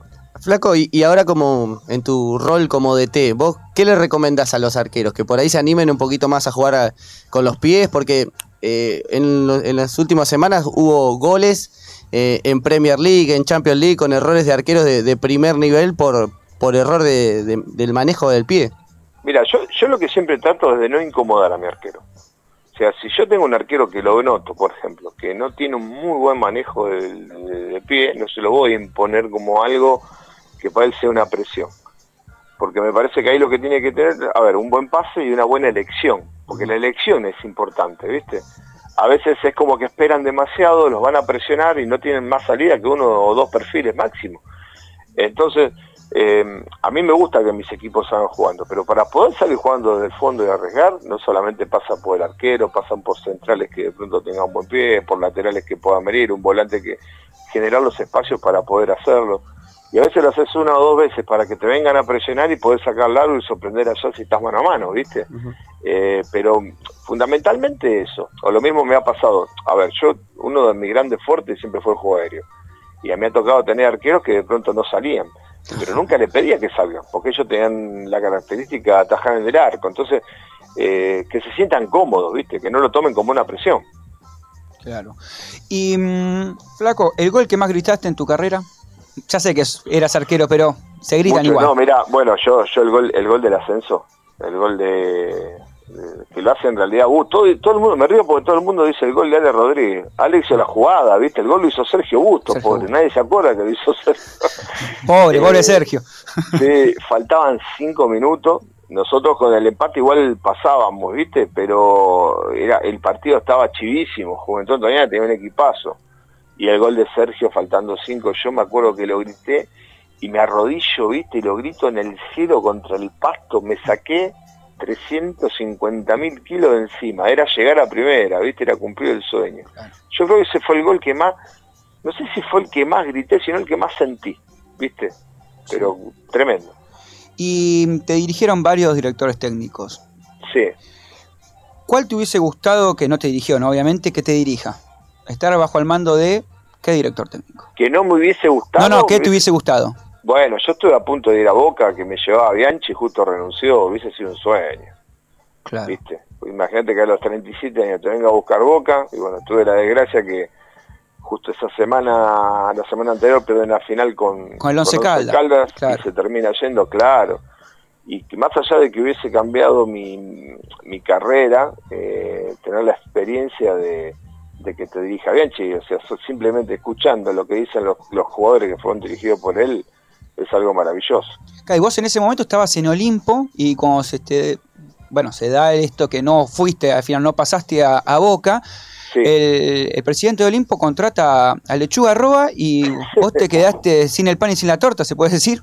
Claro, porque el pase mío en realidad era de Chacarita, yo estaba a préstamo en Olimpo, ¿viste? Ah. Y cuando se cumple el segundo año, antiguamente, porque cambió mucho la reglamentación, nosotros éramos, eh, los clubes eran dueños de nuestros pases, hoy los jugadores terminan el contrato y quedan libres. Que sí. Y vos sabés que vos más de dos años no podías ir a préstamo a un mismo club. Yo ya había estado dos años en Olimpo y Olimpo lo que iba a hacer es me iba a comprar un porcentaje del pase para que yo ya me quede en Bahía. Y justo surge lo de Boca. Y cuando surge lo de Boca y todo, y, y yo me voy, me acuerdo que me despido de, de, de descanso de Jorge Ledo, eh, después que pasa lo de Boca, yo me acuerdo que lo llamo por teléfono y lo noté raro, ¿viste? Mi familia está en Bahía todavía, pues estábamos viviendo ahí. Y me contó, ¿viste? Lo de la contratación. Y, y bueno, y ahí es donde en ese, ese año encima Chacarita descendió eh, y, y Barrio Nuevo, viste, medio que casi me obligó a volver a Chacarita. Eh, No se le podía decir que no, ¿no? Ya, y a- lo que pasa es que sí que le podía decir que no. Si yo cuando me rompí la rodilla me echaron prácticamente del club. Eh, en un momento difícil, eh, la verdad que yo lo los únicos recuerdos buenos de Chaca son de los hinchas nada más. Porque hoy hasta hoy en día, te lo digo, las dirigencias conmigo nadie se ha portado bien. Nadie. O sea, pero el hincha sí, o sea, mi relación con el hincha es inquebrantable. Pero mm, eh, me acuerdo que, que me dejé convencer. Sinceramente me dejé convencer, encima Luis empezó a, ir, eh, estuve un año sin cobrar, terminamos, bueno, yo me fui tres meses antes del club y tuve que volver a jugar esa final contra Defensores de Belgrano porque justo lo habían expulsado Hernán Coldeira, que estaba atajando en lugar mío. Y fue una locura. eh, pero bueno, viste, mi carrera fue siempre medio así. Y, y una última, Flaco, y ya te, te dejamos tranqui. Ahora se viene el Mundial, eh, ¿cómo ves? O mejor dicho, ¿qué, qué arquero llevarías vos al Mundial? Pará, ¿llevarías cuatro o tres? Porque ahora dicen que hay 26 cupos y por ahí se llevan cuatro arqueros. Ahora, viste que cada vez es más mal jugar, es Sí, tremendo. Capaz que voy yo en una de esas. Pero- no, a ver, eh, yo a Dibu lo llevo, yo creo que también Armani es de este proceso. Eh, uno, uno pierde un poquito la realidad futbolística de los jugadores que van a México, viste que no se ve tanto fútbol mexicano Sí. acá. Sí, Pero la verdad que a mí Flaco Andrada me encantaba, ¿viste? Está atajando Monterrey. en su- claro, en su momento, si vos me preguntabas entre Andrada y, y Armani, por el estilo, lo vea a lo mejor más similitud al- lo que me gusta a mí, me gustaba más él, ¿viste? Pero después, la verdad, eh, todos los pibes la vienen rompiendo.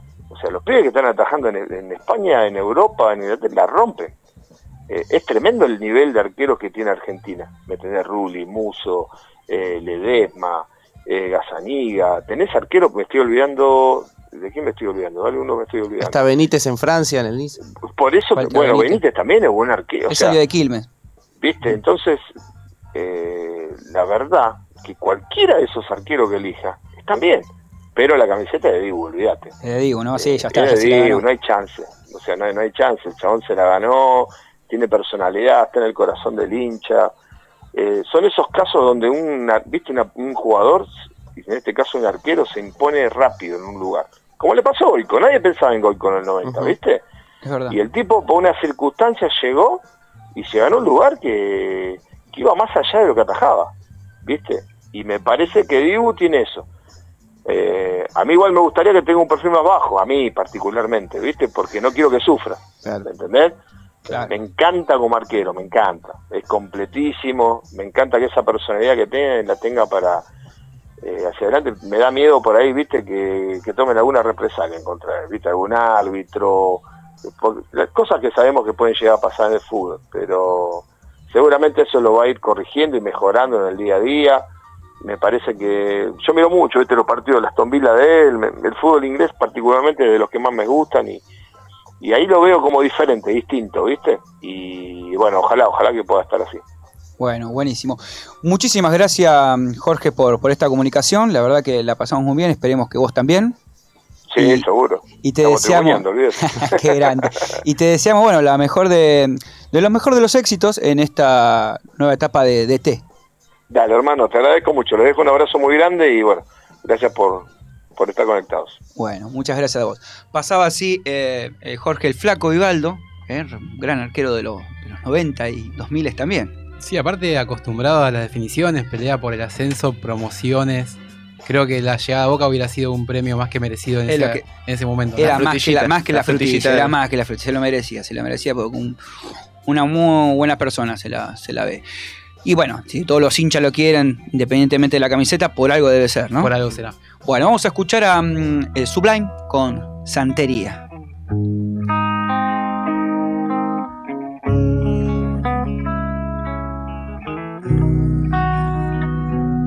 I don't practice Santeria. I ain't got no crystal ball. I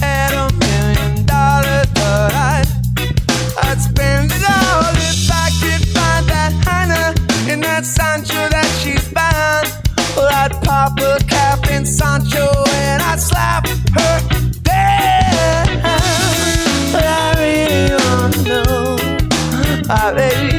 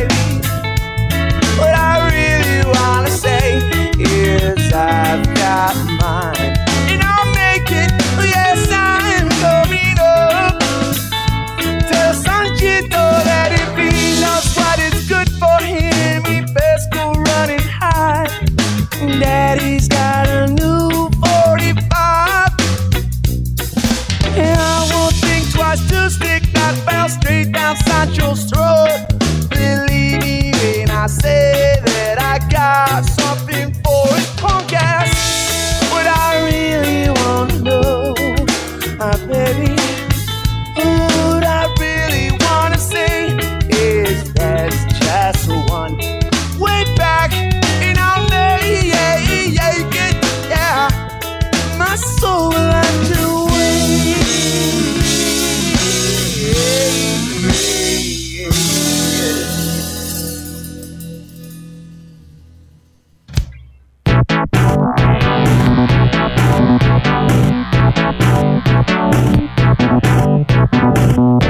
Este es el flash de la NBA.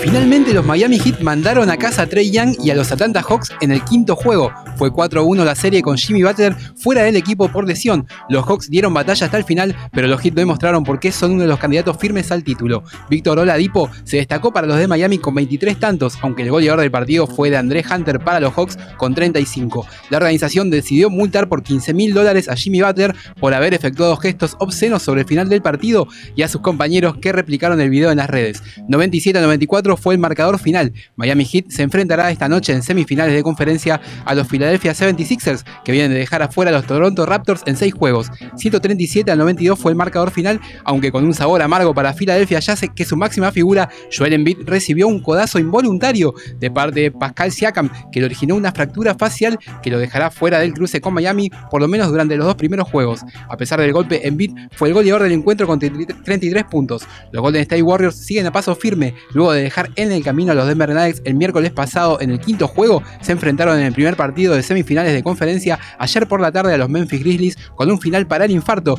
Los Grizzlies que vienen de eliminar a los Minnesota Timberwolves en seis juegos, con el gran momento que está pasando su mejor jugador, ya Morant, Clay Thompson de los Warriors daba vuelta al marcador sobre el final del encuentro con un preciso triple que los ponía un punto arriba. Todo el estadio con las miradas puestas en ya Morant para que definan el clutch, pero el mismo Thompson fue el que impidió que anote con una tenaz marca. 1 a 0 se ponen arriba en la serie los Warriors. 116 a 117 fue el tanteador final, aunque los 34 puntos de Jamoran nos dicen que va a ser una definición apasionante. En otra de las semis, el gran candidato Milwaukee Bucks se enfrentó a los Boston Celtics. Los de Boston que vienen de barrer por 4 a 0 a los Brooklyn Nets se encontraron con uno de los candidatos al MVP, Giannis Antetokounmpo y su poderío físico. 24 puntos para el griego, el goleador del partido fue Drew Holiday con 25, 101 a 89 el marcador. Luca Vildosa sumó un minuto en cancha, aunque no llegó a gravitar en el juego.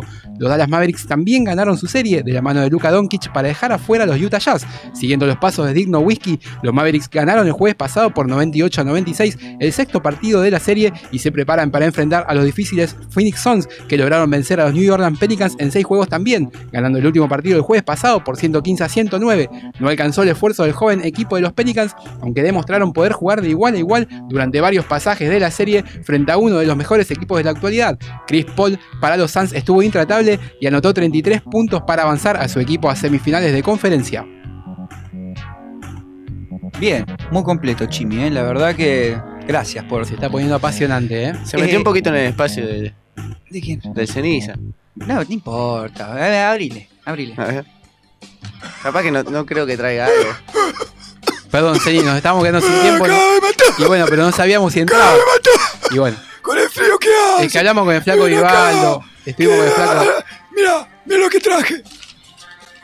¿Qué? ¿Qué trajiste? ¿Qué trajo, Zeni? ¿Qué Pero trajiste? no, no, no tenemos mucho ¿Qué tiempo, ya no trajiste, tenemos que Zeni? ir, pero no tenemos que ir. No, ¿cómo? No tenemos.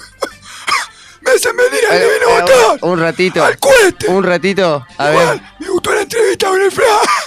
¿Viste? Arquerazo, arquerazo el tipo ese. Estaba. Lo habían puteado un poquito en Herley, dijo. A ver qué trajiste, Ceni. Jorge Fusile, campeón de América. ¿Qué pasa? A ver, a ver. Semifinalista del Mundial 2010 con A Celeste. Sorprendió con su sinceridad y contó cómo es su vida. Me gusta porque lo hacen en el tono, el, el tono, tono flash. Le quedó el tono en flash. le quedó el tono 2021. flash. Léela un poquito, me parece que va a ser media, va a ser complicada esa, eh. Tené cuidado. Es rara esta noticia, ¿eh? Fusile, campeón de América. Me gusta la joda, fusiles. Eh, se retiró en el 2021 y bueno, dijo, vamos a disfrutar de una linda charla con Jorge Fusile. En el 2021. Ah, hace poquito se retiró. No sé, no tengo ni idea. ¿Cuándo se retiró? ¿Cuándo se retiró Chime? ¿En 2021? ¿En 2000? serio? 2021, sí. Mirá, ya, el año pasado. Sí, hace poquito. En pandemia. Bueno, está bien, ahora arrancó de gira o no. Arrancó de gira, estuvo en un canal televisivo y el conductor decía, vamos a disfrutar de una linda charla con Jorge Fusile. ¿Mm? El punto, punto penal es el programa donde estaba la televisión uruguaya. Y la escena que sucedió después sorprendió a los propios periodistas que ¡Ah! ¿Qué pasa? se tomaron con humor la sinceridad del ex lateral de la Celeste. Perdón que vine medio así informal, pero me agarraste apurado. Estaba en un after. Ah, no, qué lindo, ne. Comentó el marcador de punta. En un after le preguntaron. Sí, en un after. Claro.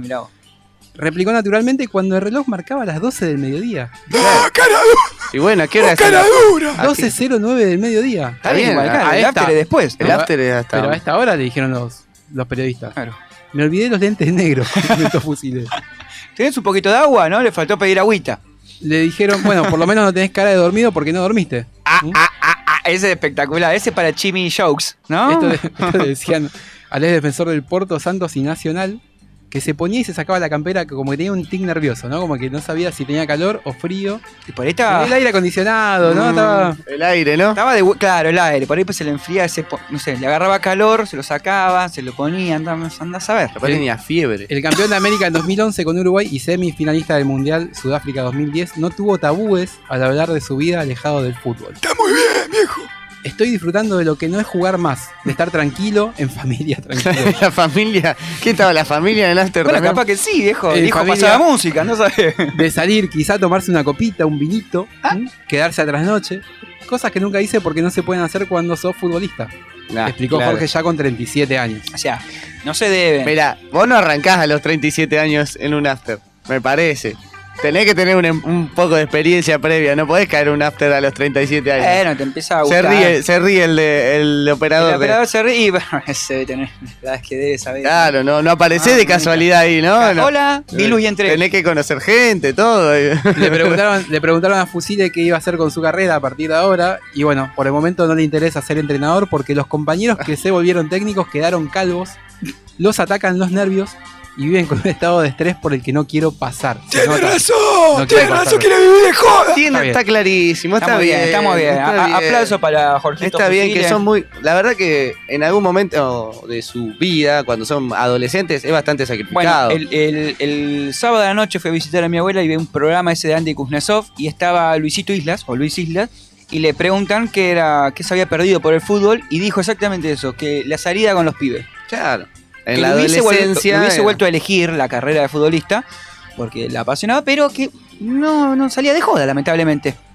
No, claro, no es como Ricardo, ¿no? Centu. Ah, Centu, Centu ya está. No conoce el after tampoco, Centu. No conoce el before, me parece, Centu. El after sí lo conoce. Pero bueno, no, no, no, nos reímos, pero hay veces que eh, puede llegar a devenir en un problema, eh, sobre todo en una adicción, y que no está bueno. Y sí está bueno que, que se trate, que se hable y que la gente de su entorno lo, lo- lo asesore bien y lo ayude porque... eh, bueno, no- hay muchos no sigue más en San. Lorenzo, ¿no? No sigue No más en a San. Lorenzo y lamentablemente eh, su carrera, si sigue así, no creo que tenga mucho futuro en un jugador muy talentoso. Muchos jugadores talentosos perdidos así, ¿no? En, en- en los vicios de la noche. En los vicios de la noche. Bueno, lamentablemente vamos a tener que, que irnos. Sí, Te, Centu. vas- te vas con nosotros. Cinco minutitos, Hoy te llevamos, te con nosotros. te ¿Querés llevamos, cerrar el programa? Cerrá. Hoy te llevamos nosotros. me Dale. llevan. Sí, te llevamos, no, no te hacemos pagar ni nada. Despe- despedimos el programa si querés. Chao, hasta la semana que viene. Pero ponele un poquito más de onda. ¿sí? Chao, chao, chao.